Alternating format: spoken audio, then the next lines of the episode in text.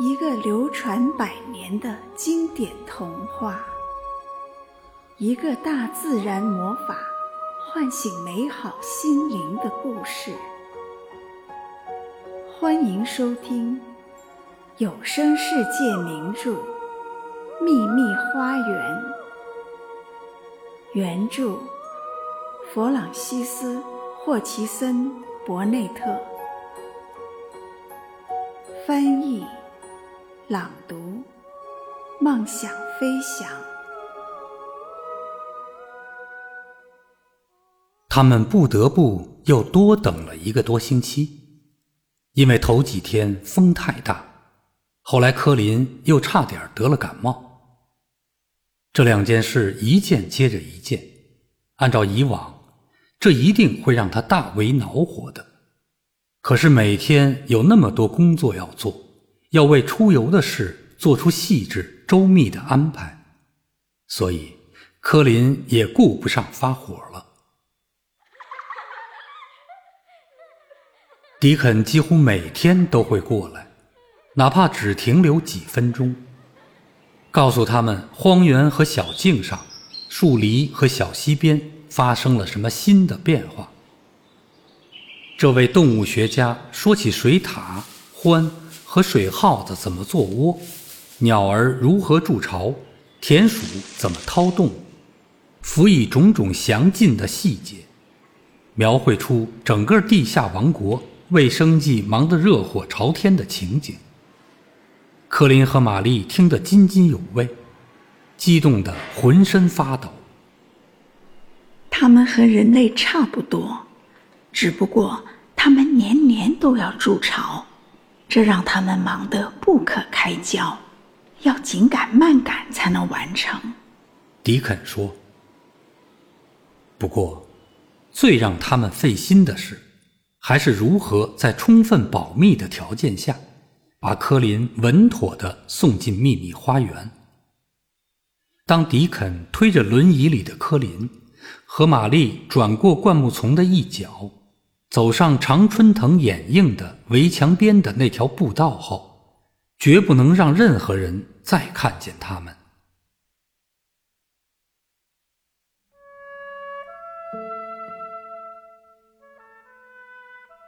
随着日子一天天的过去，柯林越来越相信自己的感觉。那种笼罩着园子的神秘气氛，是他极具魅力的其中一个原因。绝不能遭到任何破坏，绝不能被任何人察觉到他们共同拥有的这个秘密。必须让人们相信，科林之所以跟着玛丽和迪肯出去，是因为科林喜欢他们，而且不在意他俩看着自己。于是，他们三人一起久久的、起劲儿的商议着该走哪条路线。他们计划先顺着这条小路走进第二条，再穿过第三条，然后在喷泉和花坛的周围兜兜圈子，佯装观赏花园总管罗奇先生精心布置的花坛。这看上去很合乎常理，不会引起人们的怀疑。随后，他们转入被灌木丛掩映着的那条步道，直到长墙，最后消失踪影。一切都经过认真周密的思考，宛如战争时期伟大的将军们制定的军事计划。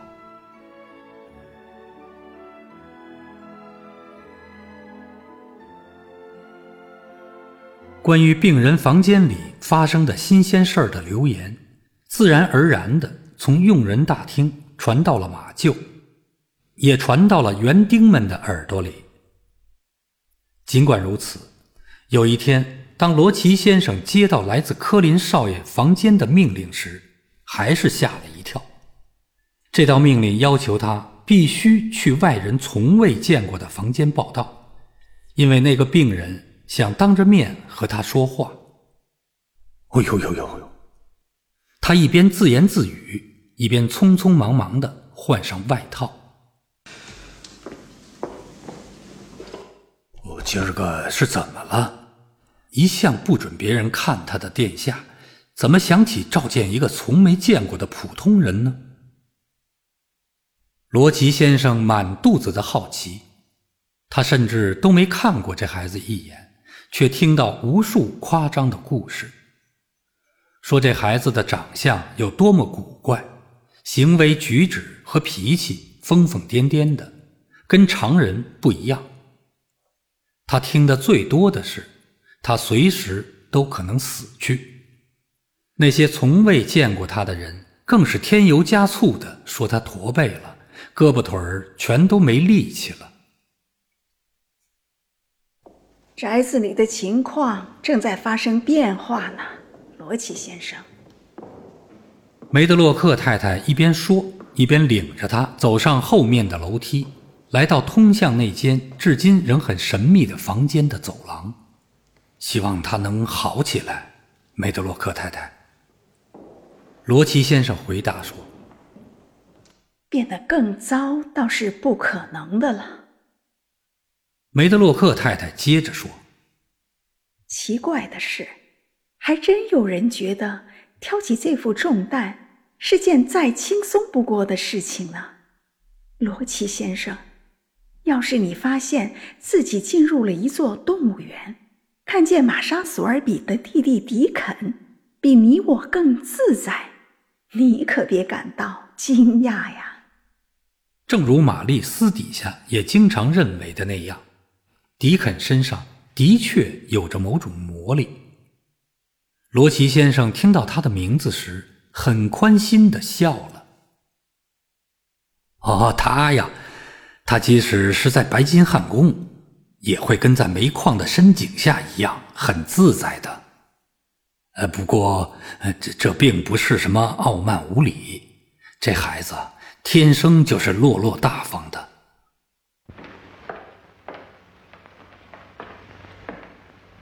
卧室门打开后，只见一只大乌鸦若无其事的坐在雕花椅的高背上，呱呱的大叫了几声。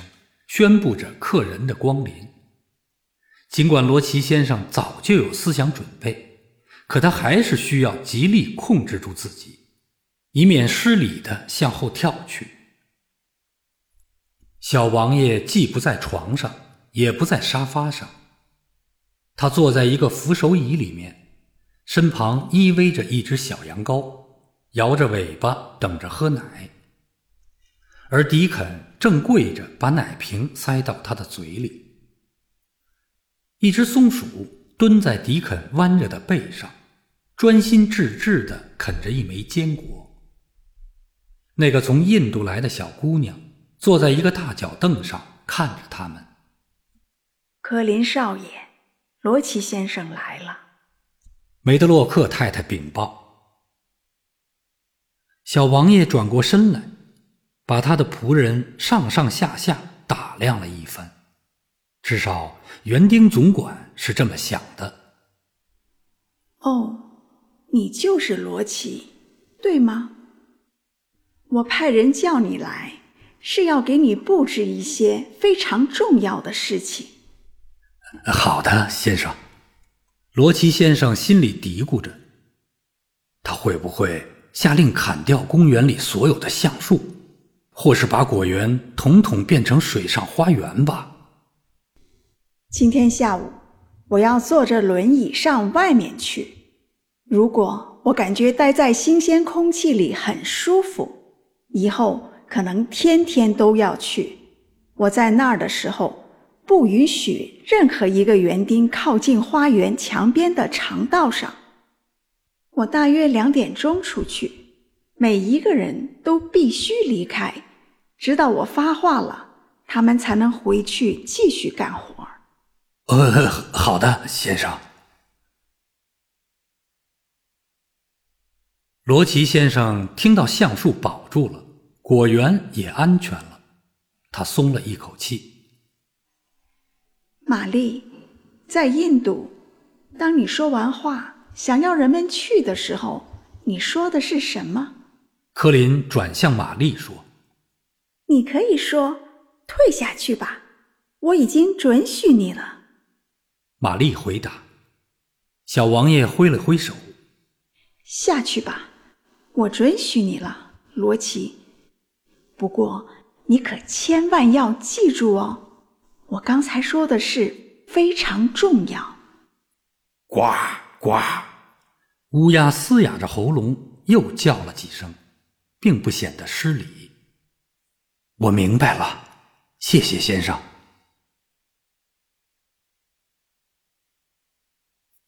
罗奇先生跟着梅多洛克太太走出了房间，来到外面的走廊后，这个好脾气的人实在忍不住了，几乎要笑出声来。我老天哪，他可真有贵族派头，是不是？给人感觉就像整个王室家族的化身，亲王和所有的人。嗨。也许他一直都认为，他生下来的目的就是为了把我们每个人踩在脚底下的。梅德洛克太太抗议道：“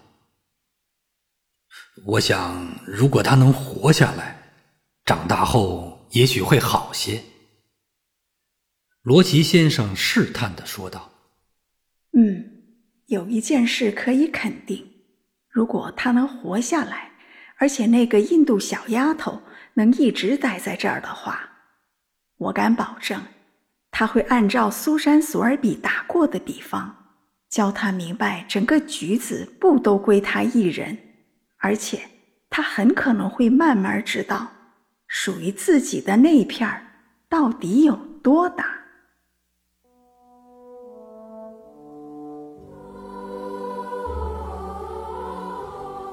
本集播讲完毕，感谢您的收听，再见。